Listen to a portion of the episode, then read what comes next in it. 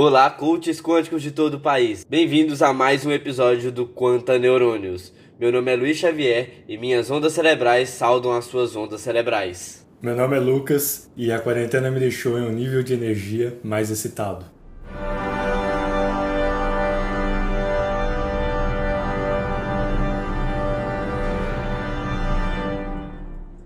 Bem-vindo todos os ouvintes ao nosso segundo episódio dessa nossa série de Quântica.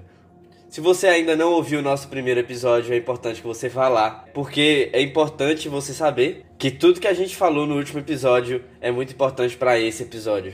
Então é importante que você ouça lá. Não se esqueçam de seguir a gente nas redes sociais, no Instagram, arroba conte neurônios, no Twitter a mesma coisa. É muito importante, a gente sempre está colocando coisa lá. A gente vai deixar mais movimentado o Instagram, vai trazer mais coisas lá. E apoiem a gente. Manda para aquele seu amigo que fica falando de ah, o observador altera a realidade, coach quântico, que não sei os caralho a quatro. Manda para ele, fala com ele que não é bem assim, fala para ele dar uma ouvida, dar uma chance, que é muito interessante, é uma parte bem legal, só que é, não é tão simples, né? A gente tentou trazer para vocês de uma forma mais clara e espero que vocês gostem. No último episódio, então, a gente falou um pouco sobre a radiação de corpo negro e o efeito fotoelétrico. É, bem resumidamente, a radiação do corpo negro foi a primeira vez que a gente quantizou a energia, né? É, através de Planck. E Einstein usou também alguma ideia assim, de quantização, no caso para a luz, falando que a luz era composta de é, pequenos pacotes de energia e que a energia de cada pacote era dada por uma constante vezes é, a frequência da onda. Então ele conseguiu relacionar é, a onda com uma partícula. Ou seja, ele pegou uma onda e conseguiu relacionar aquilo dali a uma partícula. É muito importante que vocês é, compreendam um pouco essas coisas, porque a gente vai é, toda hora ficar revisitando isso. Por exemplo, a constante é a constante de Planck. Ela é muito importante. Exatamente, a constante de Planck tem uma importância muito grande para toda a quântica. Ela aparece em praticamente tudo. Então é importante que você ouça o primeiro episódio dessa série para você depois ouvir esse aqui e entender do que a gente vai falar. Eu falei um pouco sobre o Einstein ter é, falado que a, a, luz era composta de mini pacotes de energia, de partículas, é, chamadas depois ganhou o nome de fóton, né? É, mas é importante a gente entender um pouco através da história o que, que aconteceu, né? A gente tem, por exemplo, Newton que falava que a luz era composta de partículas depois surgiu Huygens com a proposta dele da luz ser uma onda. Ele usou um experimento que por muito tempo foi o que bateu o martelo para ela ser uma onda, que é o famoso experimento da fenda dupla, né? É um experimento na qual você pega duas placas. A primeira placa você abre dois buracos nela, duas fendas. É, é importante que a distância entre essas duas fendas seja da ordem do comprimento de onda e depois você vê qual o padrão que acontece na, na segunda placa, quando as ondas chegam na segunda placa. Se a luz for um fenômeno ondulatório, uma característica de ondas é que quando você passa ela por uma fenda, a fenda funciona como uma nova fonte de ondas. Então, o que acontece é que, como você tem duas fendas, você vai ter duas novas fontes e essas duas novas fontes vão se interferir. E o padrão que fica é o padrão chamado padrão de interferência. A gente vai deixar um link na descrição que vai estar escrito padrão de interferência para vocês verem mais ou menos como é que é esse experimento. Ele é muito importante, principalmente também para a quântica. Daqui a pouco a gente vai voltar nele. E Lucas, você falou sobre o comprimento de onda. O que é um comprimento de onda? A gente falou um pouquinho sobre o que é o comprimento de onda no episódio de Física e Música, mas recapitulando bem é, rápido, é a distância entre dois vales ou do, duas cristas da onda. É duas cristas consecutivas, ou seja, você está numa crista, desce para um vale e volta para uma crista. Aí esse é o seu comprimento de onda.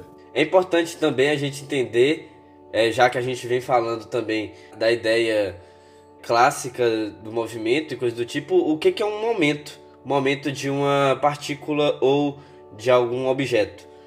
O momento, como a gente estuda na escola, por mais que a gente não use esse nome, a gente estuda o momento na, no ensino médio, e ele não é nada mais que uma quantidade de movimento de um corpo, que é distinguido segundo a velocidade e a massa desse corpo, a multiplicação entre eles dois.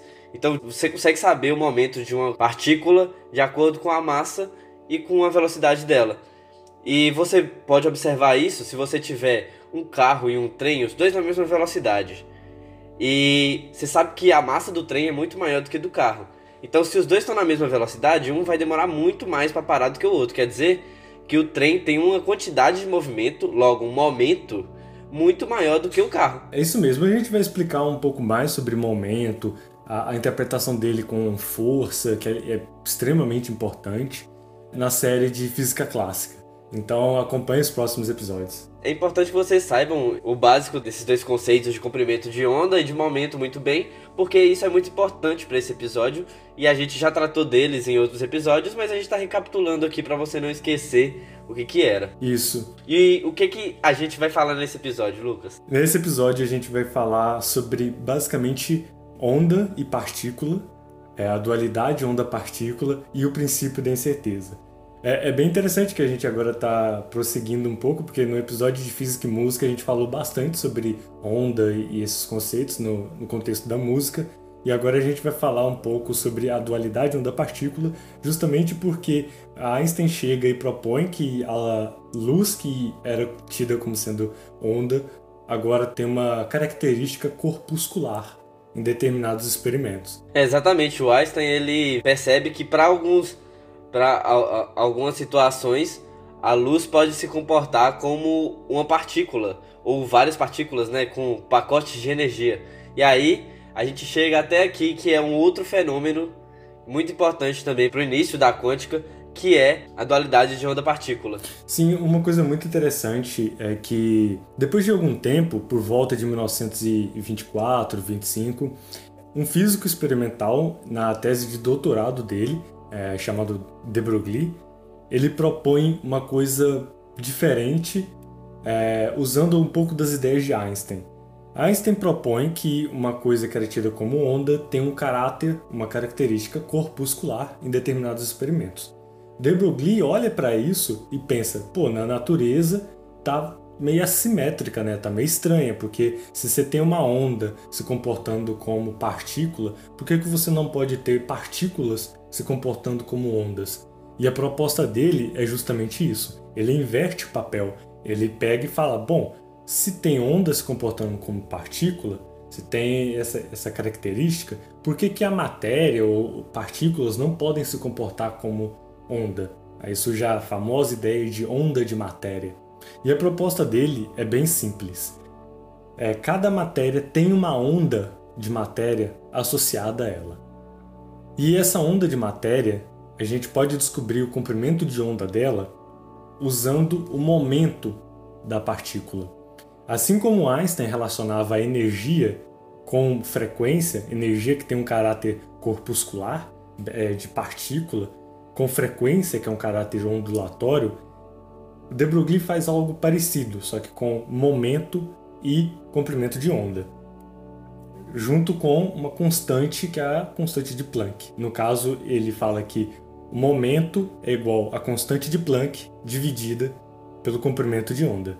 Beleza, ele propõe nessa teoria aí que uma partícula poderia se comportar como uma onda, mas por que, que a gente não vê as coisas vibrando como ondas no dia a dia. É muito importante a gente perceber a ordem de grandeza disso, né? Porque ele coloca a constante de Planck ali. A constante, a constante de Planck é um número extremamente pequeno. Por exemplo, vamos supor que eu tenho uma bola de beisebol e jogue, arremesse ela em uma fenda. Eu quero ver se você vai ter o padrão de interferência para ver se é uma onda mesmo. O problema todo é que a bola de beisebol tem uma massa relativamente grande se você comparar com a constante de Planck. Por exemplo, se você quiser descobrir qual vai ser o comprimento de onda associado a essa bola de beisebol, você vai ter que dividir a constante de Planck pelo momento. A constante de Planck ela é 10 elevado a menos 34, ou seja, 0, seguido de 33 zeros, depois 6. É um número muito pequeno. E quando você vai dividir por outro número, vai ficar mais pequeno ainda a não ser que esse número que você esteja dividindo seja mais pequeno ainda. Então, no caso, a gente vai dividir a constante de Planck pelo momento. E o momento é a massa daquele objeto vezes a velocidade dele. Isso. E se você não tem uma massa muito pequena ou uma velocidade muito pequena, você vai ter um comprimento de onda muito pequeno. O que, que isso significa? Se você tem um comprimento de onda muito pequeno, você precisa de uma fenda, uma distância entre as fendas, por exemplo, no experimento da fenda dupla, muito pequeno. Você precisa de coisas que sejam dessa ordem de grandeza. Então você teria que arremessar a bola de beisebol em uma, um buraco entre uma fenda tipo quase imensurável de tão pequena. Então é uma coisa que você não vê no dia a dia. Então é pequeno demais e nada é quase a mesma coisa, né? Muito difícil de acontecer. Exatamente, porque se você olhar pelo outro lado, eu falei de massa vezes velocidade. Você fala, ah, se eu não posso diminuir tanto a massa, vou diminuir a velocidade. Só que aí a bola de beisebol mal vai se movimentar, né? Ela vai praticamente estar parada. Então, no dia a dia, é, a gente não vê esses fenômenos. E isso é um passo muito importante para a teoria, porque as teorias quânticas elas devem suprir o dia a dia, porque no limite do dia a dia elas têm que valer também. Elas também têm que ter essa validade. E isso acontece. Quando a gente faz é, usa as contas, a gente vê que faz sentido, porque como o número é tão pequeno, faz sentido a gente não perceber isso no dia a dia. Entendi. Mas então, como que funciona na verdade isso? Como que eles testam esses experimentos? Se ficar só na teoria também não adianta de nada. A gente tem que saber se isso é válido, se isso é, corresponde com a natureza. O interessante é que dá pra gente fazer esse experimento. A gente tem várias coisas que que a gente pode fazer. Você tem algum experimento que agora que você conheça que dá pra gente testar esse tipo de coisa?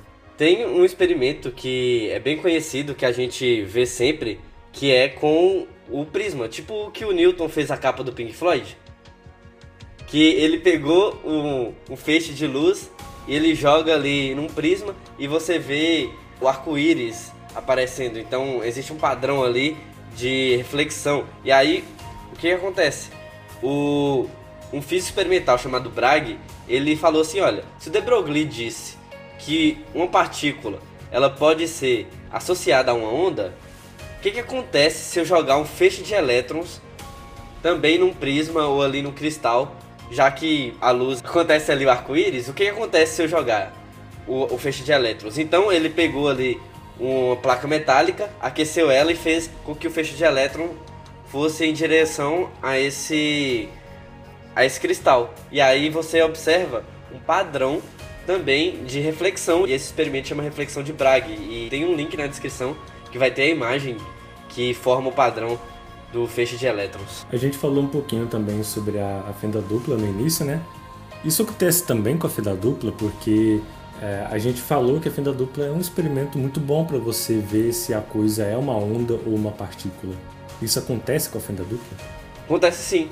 Como a gente disse lá atrás, dá para você fazer esse experimento com a luz dentro da fenda dupla e você percebe o padrão ali dentro de interferência entre a fenda dupla, né? Então, dá para você fazer isso também com o feixe de elétrons. Se você joga o feixe de elétrons em direção à fenda dupla, você observa o mesmo padrão. E isso é incrível. Por isso que a gente é, percebe também o elétron associado a uma onda. Porque, incrivelmente, isso acontece na fenda dupla. Isso é muito massa, porque o que você esperaria se fosse. Se tivesse um comportamento muito claro de partícula, não seria um padrão de interferência. Seria, por exemplo, vamos supor que você tem as duas fendas e vai atirar aleatoriamente um feixe de elétrons em direção a essas fendas diretamente na direção de cada fenda, vai ter uma, probabilidade maior de cada elétron ir naquela direção. É, e vai ter menos chances do elétron, por exemplo, ricochetear e ir em outro lugar. Então, o que você esperaria é mais elétrons nessa direção de cada fenda. Só que o que acontece não é isso. O que acontece é que você tem mais elétrons chegando é, em outros lugares que tipo não eram para chegar se fosse uma partícula. É um comportamento muito mais de onda. E isso é muito bonito. Tem uma, a gente vai deixar na descrição também esse de, do experimento da fenda dupla feito com elétrons. E você vai ver que o, os elétrons chegam muito mais naquelas faixas é, que teoricamente as ondas se somam. É muito doido porque se você imaginar que você teria dois buracos e você chutasse uma bola, é, no caso essa bola seria como um elétron, ela não se comportaria como uma onda, ela não faria esse padrão de interferência. E esse padrão de interferência ele acontece numa onda como as ondas elas se somam e em alguns lugares elas se diminuem. E isso acontece porque no experimento da fenda dupla, é, quando você passa uma onda por essas duas fendas, quando a onda passa exatamente por esse buraco, ela funciona como uma nova fonte. Então é como se fossem duas novas fontes de onda. E aí acontece esse padrão de interferência. Onde for grande grande as duas ondas, elas vão se somar.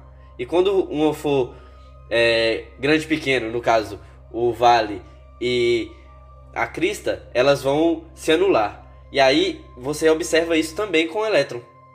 Isso é muito interessante, porque o que você esperaria não era isso, porque a onda, ela tem essa propriedade, ela pode passar pelas duas fendas. Se você fizer o experimento da fenda dupla, por exemplo, com água, você fizer uma onda ali, é isso que você vai ver. Ela, a onda passa pelas duas fendas ao mesmo tempo. É, isso é uma característica dela. Mas um elétron, se ele for uma partícula, ele não tem como passar pelas duas fendas ao mesmo tempo. Isso é uma coisa bem interessante e uma pergunta que sempre surge é a questão de beleza, mas e se a gente tentar ver por qual fenda que o elétron está passando então? Porque se ele for uma partícula, ele vai passar por uma fenda ou pela outra. Ele não tem como passar pelas duas ao mesmo tempo. O incrível é que se você tenta fazer isso, se você tenta medir por qual fenda que ele está passando, o padrão de interferência some, magicamente. Ele some?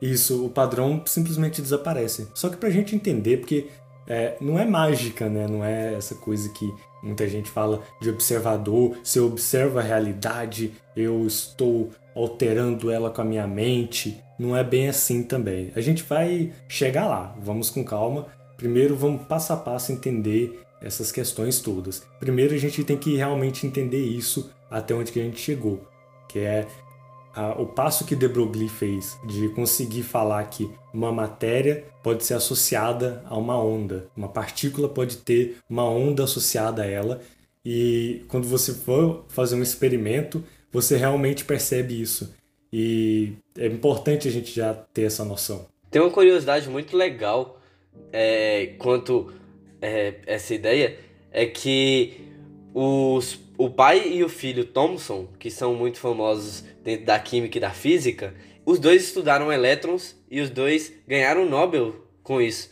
O pai estudou o elétron como uma partícula e o filho estudou, fez experimentos também com o elétron, com essa ideia que o elétron é associado a uma onda, agora aqui na física quântica. Isso. É, só que a gente então tem que se perguntar um pouquinho sobre essas coisas, por exemplo, se a gente tá falando que o elétron tem essa associação com uma onda, eles podem se comportar como uma onda, não pode ser qualquer tipo de onda. A gente tem que saber quais são as propriedades dessa onda de matéria. Porque, por exemplo, se eu faço esse feixe de elétrons ir de um ponto até o outro, eu sei que o elétron está entre um desses dois pontos. Ele está nesse meio caminho aí. Ele não some nem desaparece. Então a onda ela tem que ter uma característica muito clara. Ela não pode percorrer o espaço inteiro livremente. Porque quando a gente estuda uma onda, né, a gente estuda que essa onda ela tá no espaço inteiro, né? Ela tá percorrendo todo aquele espaço. Isso. E aqui, como a gente tem uma partícula associada a ela, não tem como a partícula estar tá no espaço inteiro, é impossível. Isso, e essa é uma questão bem importante, por exemplo, quando você vê no ensino médio, ou mais para frente, a questão, por exemplo, a onda de seno de x, ela tá no espaço inteiro, ela percorre todos os números reais. Quando você vai olhar para o gráfico, aquelas voltinhas, ela não deixa, ela não fica menor, ela tá sempre daquele tamanho. Então, como que é essa onda? Então a gente tem que primeiro se preocupar com essa questão. Ela não pode estar no espaço inteiro. Uma forma de você é, sair um pouco fora disso é fazer pacotes de onda. É uma onda que ela não está no espaço inteiro. Ela é zero na maior parte do espaço, ela aumenta, diminui e volta a ser zero. É, a gente vai deixar uma imagem muito importante, gente. Esse é um dos episódios que você realmente tem muito que ir no, nos links da descrição e ver. Vai estar tá escrito pacote de onda. Aí você vai ver a, a ondinha ali, bem bonitinha, você vai entender o que eu estou querendo falar. Aí a gente faz esse pacote de onda para representar onde que o elétron mais ou menos está ali. É, e qual é o tamanho desse pacote de onda? A gente associa muito, depois a gente vai falar nos próximos episódios, essa onda, a questão de probabilidade onde que o elétron está, mas não se preocupem com isso por enquanto. Então, mas tendo um pouquinho é, desse pensamento, já fica um pouco mais claro, porque a gente vai falar um pouquinho mais para frente sobre a, a incerteza de medir a posição do elétron. E tem um pouco a ver. O tamanho dessa onda vai ter essa relação com a incerteza de onde que o elétron está. Porque se o pacote de onda for muito grande, significa que o elétron pode estar em qualquer lugar desse pacote de onda. Então você tem uma incerteza maior. Na verdade, ele não pode estar em qualquer lugar, mas ele vai ter uma probabilidade maior em determinados pontos. Mas por enquanto, isso é suficiente para conseguir compreender isso.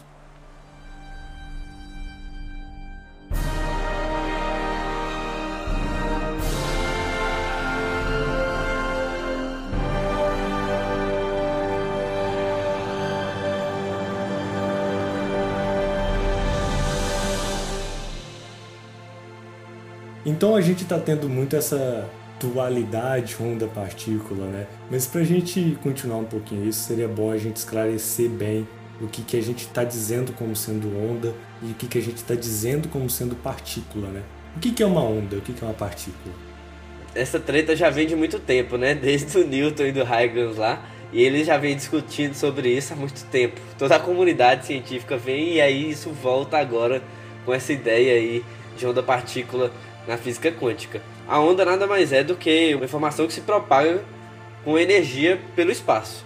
Então você pode ter a luz, que é uma energia, quando você vê algo, a, a luz do sol bate na árvore e, e, você vê a cor da árvore, é a informação da cor da árvore que está vindo na sua direção.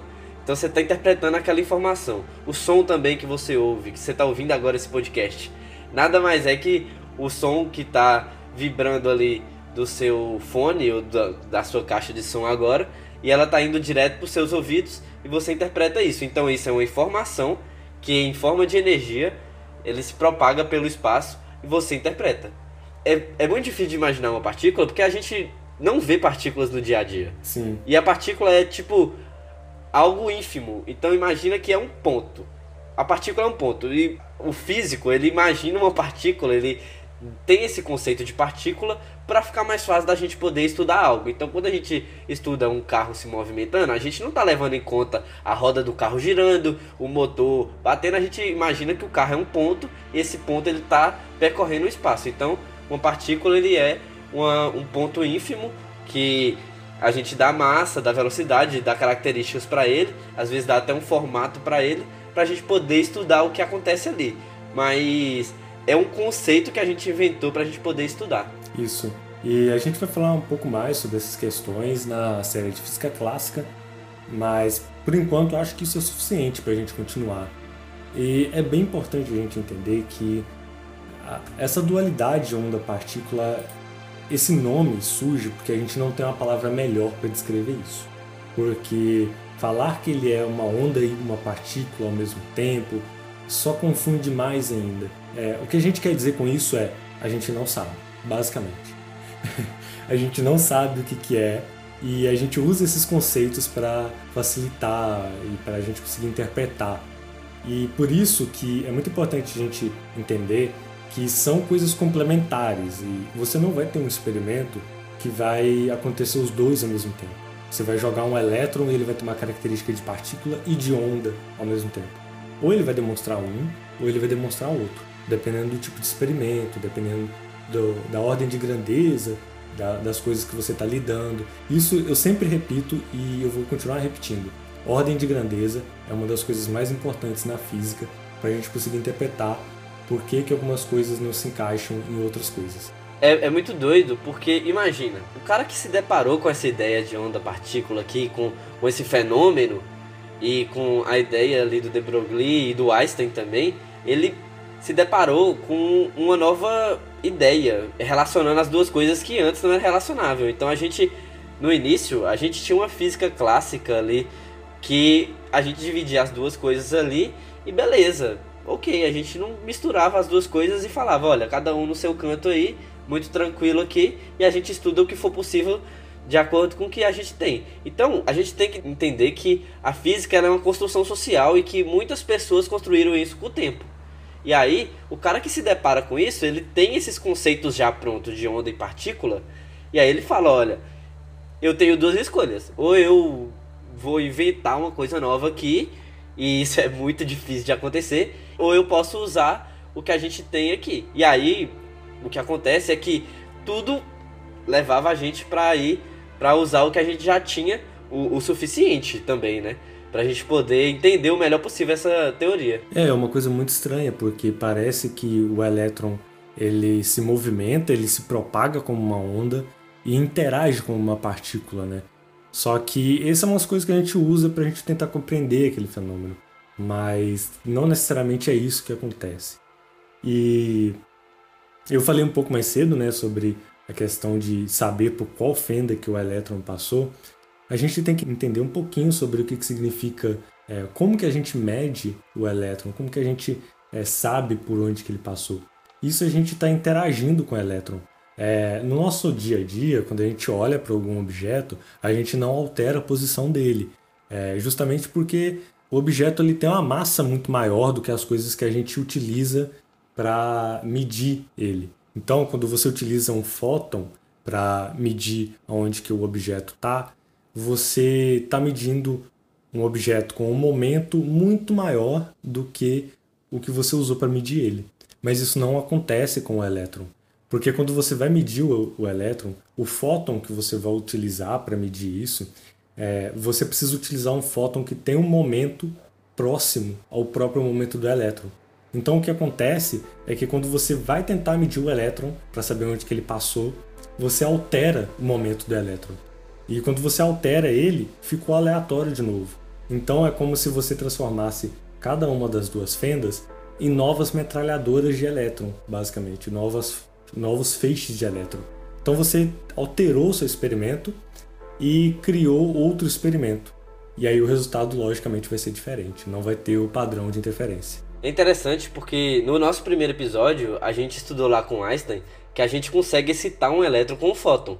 E aí a gente pode acelerar esse elétron.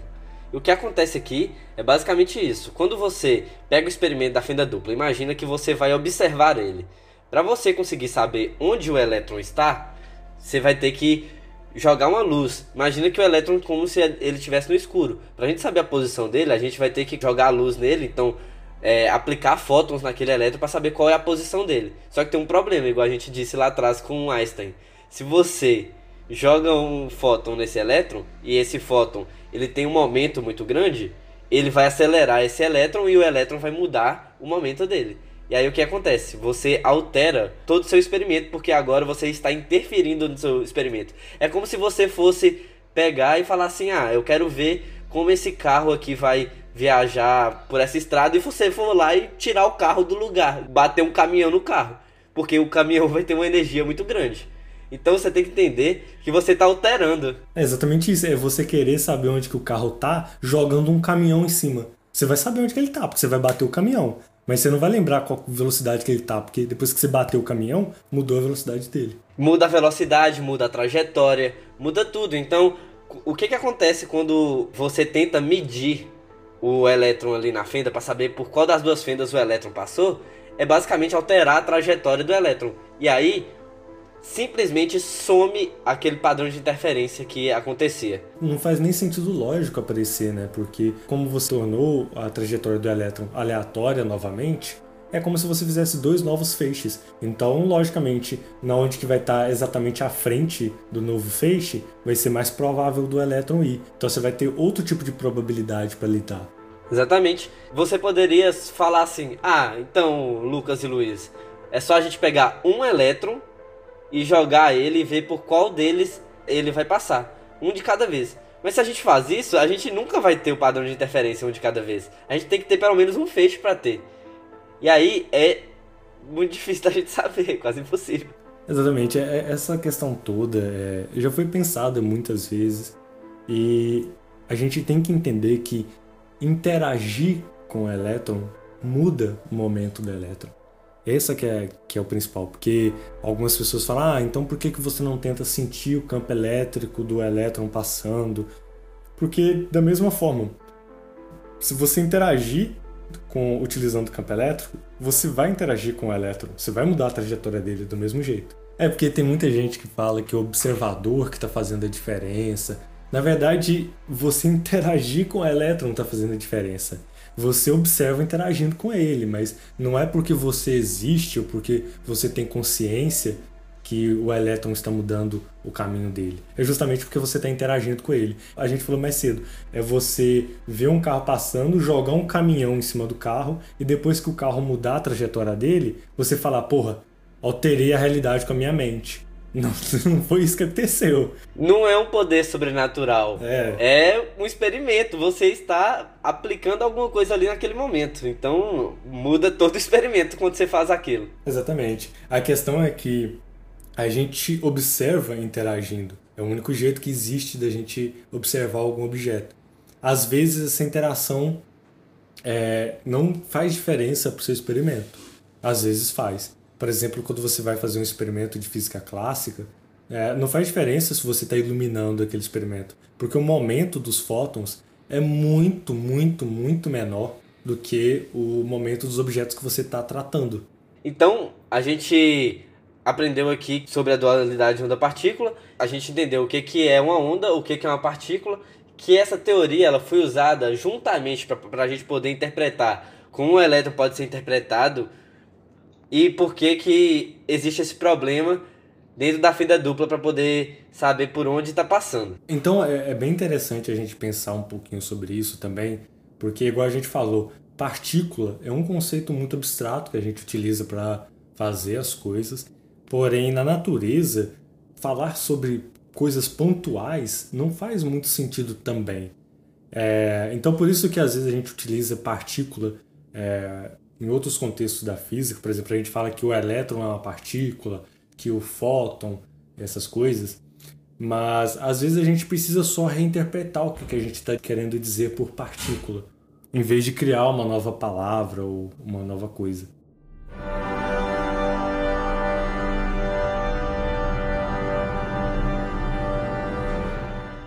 Então, a gente entendeu que se a gente joga um fóton no elétron, a gente vai estar tá mudando o momento dele, mas a gente vai saber a posição dele. E isso está ligado diretamente a um outro conceito da física que a gente vai falar hoje, que é o princípio da incerteza. O que é esse tal de princípio da incerteza, Lucas?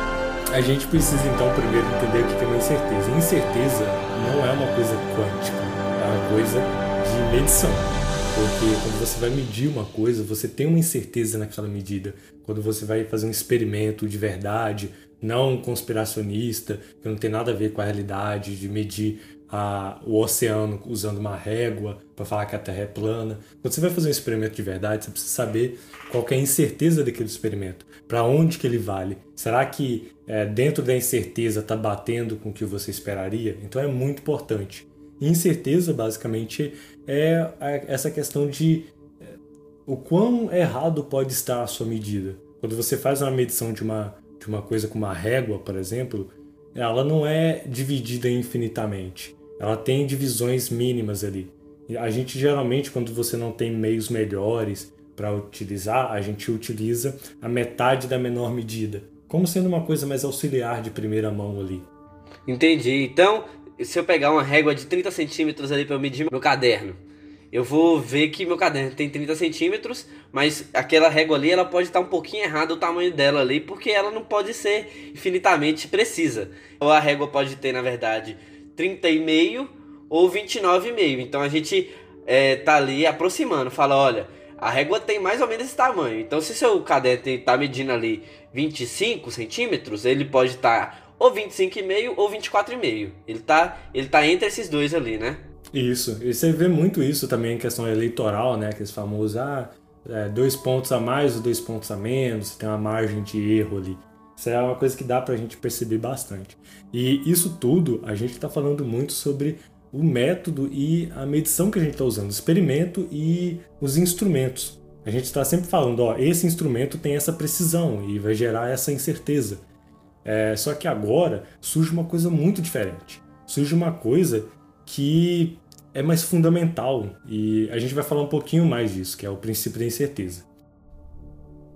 Então a gente tem dois lados para a gente pensar sobre o princípio da incerteza. Para quem não conhece o princípio da incerteza, quando você tem uma incerteza é, pequena na posição, você automaticamente vai ter uma incerteza grande no momento. Existe um limite para qual você pode saber com certeza a posição ou o momento. Então você vai ter um limitante entre esses dois. A formulinha, para quem não conhece, é delta x, ou seja, a incerteza na posição, vezes delta p, ou seja, a incerteza no momento, tem que ser maior ou igual a h cortado sobre 2. h cortado é a constante de Planck dividida por 2π. É, então, tem um número é, ali que essa incerteza tem que ser maior que ele. Você pode ter uma incerteza é, zero em um dos dois? Pode, só que o outro vai ter que ser infinito. Ou seja, se você sabe um com completa certeza, você não sabe o outro. Você não sabe nada sobre o outro. Isso sempre vai acontecer? Sempre vai acontecer. Isso que é interessante, é uma coisa fundamental quântica. Essa constante, ela é muito pequena. Por isso que em experimentos do dia a dia a gente não percebe isso, né? Porque é um número tão pequeno que no dia a dia praticamente zero. É então a gente pode ter quase certeza absoluta, dependendo do seu instrumento, no dia a dia. E esses dois jeitos que eu estou falando que a gente pode abordar eles, um, aquele que a gente acabou de falar, né, que sobre o experimento, quando você vai observar, por exemplo, a posição ou o momento de um certo objeto, você interfere nessas coisas. Então, quando você vai observar a posição de um elétron, você interage com ele, alterando o momento dele. Isso é uma coisa mais experimental. Só que tem uma coisa mais profunda sobre isso, conectando com a onda de matéria de de Broglie, que a partir do momento que você considera que a matéria tem um caráter ondulatório, é inevitável surgir o princípio da incerteza. Isso é uma coisa muito bonita. Aí você fala, caramba, mas como assim? Eu não consigo perceber isso. É porque não é uma coisa óbvia mesmo, não é uma coisa que você consiga perceber naturalmente. Então vamos pouco a pouco construir esse conceito para a gente chegar lá no princípio da incerteza. Lembrando que a gente falou um pouquinho atrás, né, que cada matéria tem uma onda de matéria associada a ela. E a gente falou que ela não pode ser qualquer coisa, ela tem que ser aquele jeito que a gente tinha falado, aquela imagem. Como que a gente constrói, principalmente matematicamente, a, aquela onda? Primeiro, a gente tem que lembrar de um conceito interessante que a gente falou um pouquinho no episódio de Física e Música, que é o de batimento. Quando você soma duas ondas diferentes, é, principalmente quando elas têm uma frequência parecida, você vai ter uma superposição das duas e o resultado vai ser uma onda diferente da, da que você tinha antes. E dependendo do tipo de onda que você soma, você tem isso que eu falei que é o batimento. O que ocorre no batimento é que é como se ele fosse vários pacotes de ondas diferentes colados um no outro. Só que a gente não quer vários, aqui a gente quer um só, porque a gente no caso está representando é, um objeto, um elétron, etc. Então o que, que a gente pode fazer? A gente pode mandar é, todos os pacotes menos um irem para o infinito, né? A gente separa eles infinitamente, os pacotes. Aí a gente vai ter um pacotinho só, que é o pacote de onda que a gente estava querendo. Então, é, vocês estão percebendo que eu somei várias frequências diferentes, vários comprimentos de ondas diferentes, para formar esse pacote de onda. Isso é muito importante, muito importante. Então, para eu criar aquela onda da imagem lá, que ela vem pequenininha, fica grande e diminui de novo, o que aconteceu ali foi que a gente somou várias ondas de comprimentos diferentes, comprimentos de ondas diferentes, e ocorreu o batimento entre todas elas para a gente conseguir formar aquela ali. Isso. E aí, quando você já tem esse pacote de onda montado, é bem interessante a gente perceber a relação, o tamanho desse pacote de onda com a incerteza que você tem na medida. Justamente porque a gente sabe que o objeto está ali dentro desse pacote, mas a gente não sabe muito bem aonde nesse pacote ele está. Então, quanto maior o pacote de onda, maior a sua incerteza na posição do seu objeto. No caso da posição da partícula associada àquela onda. Então, se você faz um pacote de onda muito pequeno, você tem uma incerteza pequena. E como que isso conecta com o princípio da incerteza? é, é interessante a gente pensar o seguinte: se a gente quiser ser mais preciso na posição, ou seja, a gente vai diminuir o pacote de onda, fazer cada vez mais compacto, cada vez mais pequenininho, você tem que somar muitas frequências, muitos comprimentos de onda diferentes. Só que lembra lá em de Broglie, de Broglie associa o comprimento de onda a, com o momento da partícula. Ou seja, se são vários comprimentos de ondas diferentes, são vários momentos diferentes. Então, se eu estou utilizando vários comprimentos de onda, ou seja, vários momentos diferentes, eu não sei qual daqueles momentos é o momento certo. Eu não sei qual daqueles que eu utilizei para formar o meu pacote de onda é o verdadeiro. Então eu tenho uma incerteza no momento grande. Isso é o custo de eu fazer o pacote ficar pequeno. Eu tenho que somar várias ondas. E aí quando eu vou somando essas ondas, eu vou perdendo a certeza no momento. Entendi. Então nesse caso, a gente vai ter tantas ondas somadas para conseguir ficar com um pacote de onda pequenininho que eu não vou saber o momento dele, mas eu vou saber que como o pacote é muito pequeno, a gente vai ter mais certeza ali de onde pode estar tá o elétron em si, né? A gente vai saber mais ou menos onde está o elétron. Isso. E no limite, né, tendendo isso infinitamente, você somar infinitas ondas, você teria um pacote completamente concentrado. Você recuperaria o caráter corpuscular da partícula. Só que o custo é você não saber nada sobre o momento, porque você somou tantos e tantos e tantos momentos diferentes que você não sabe qual deles que é o verdadeiro. E se a gente quiser saber o momento, o que, que eu faço? Esse que é a coisa legal, né? Você pode fazer o contrário. Você pega uma onda base, sem somar nenhuma, você pega só uma, e aí você vai ter com certeza qual que é o momento da partícula. Justamente porque você vai ter o comprimento de onda bem estabelecido, ele nunca vai mudar, ele vai estar sempre igual em todo o espaço. Então você tem certeza absoluta de qual momento que você está utilizando, porque você utilizou só um. Só que isso tem um custo.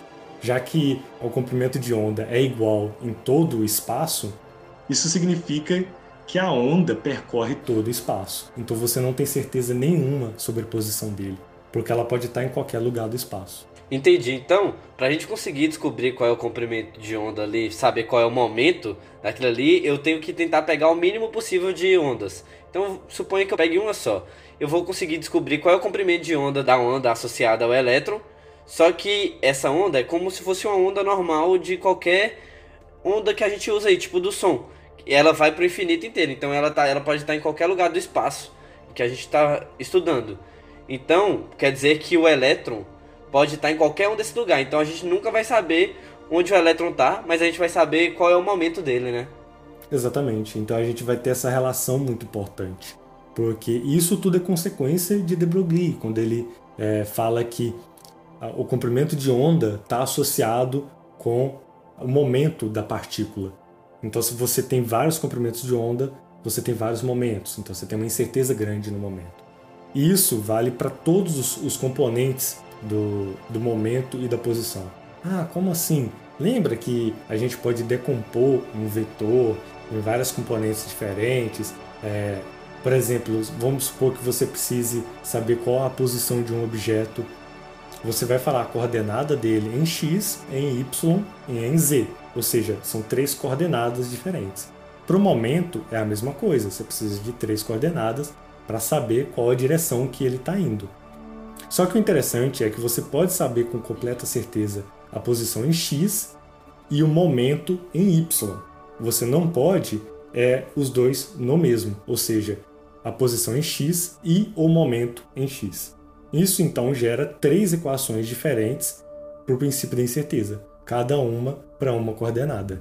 Ah, então se eu quiser achar o resultante desses, e o resultante no caso é a soma desses três vetores, se eu quiser saber a resultante da posição, eu não vou saber nada sobre o momento. Exatamente. E se eu quiser o momento geralzão, eu não vou saber nada da posição. Isso. Se você sabe com completa certeza, você não sabe o outro com nenhuma. Você sabe ele com completa incerteza.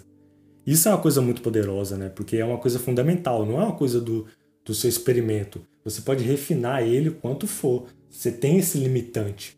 E ele não é zero, isso que é o impressionante. Ele é muito pequeno, mas não é zero.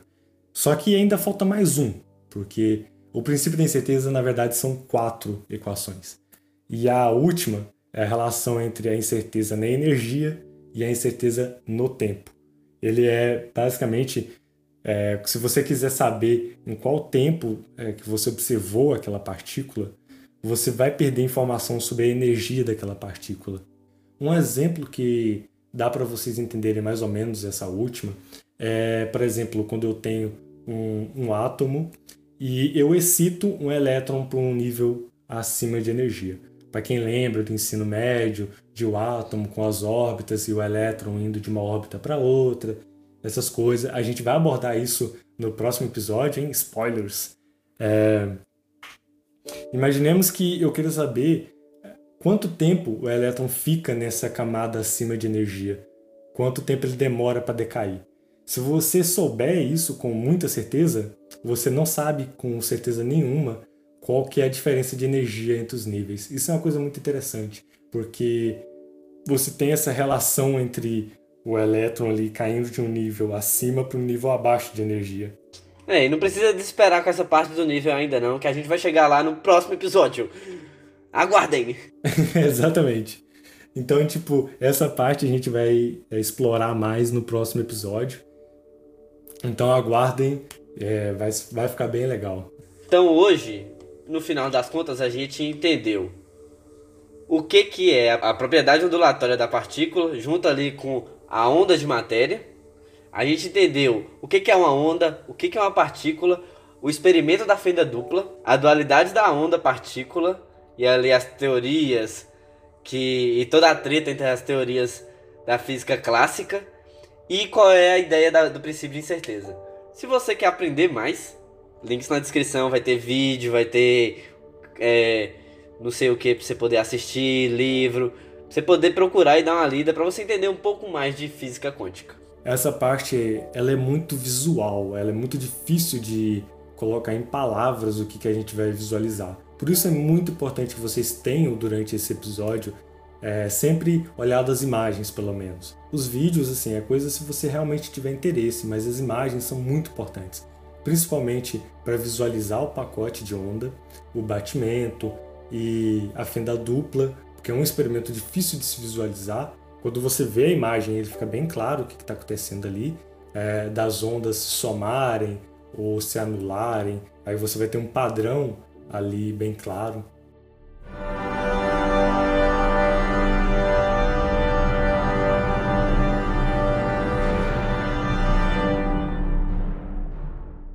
Então é isso, pessoal. A gente agradece todo mundo que chegou até aqui para ouvir a gente. Ouviu isso tudo e está estudando mais sobre física quântica junto conosco, que a gente está aprendendo cada dia mais, e vocês também. E a gente pede para você compartilhar isso com seus amigos, ouvir o primeiro episódio se você não ouviu ele, estudar mais para você conseguir entender mais sobre isso. Links na descrição sempre. Siga a gente nas redes sociais, o nosso Instagram e o nosso Twitter, o arroba Conte Neurônios. A gente tá sempre postando algumas coisas lá. Antes de acontecer o nosso episódio, a gente dá uma interagida com vocês e depois também. E aí, eu acho que é isso. Muito obrigado e até o próximo.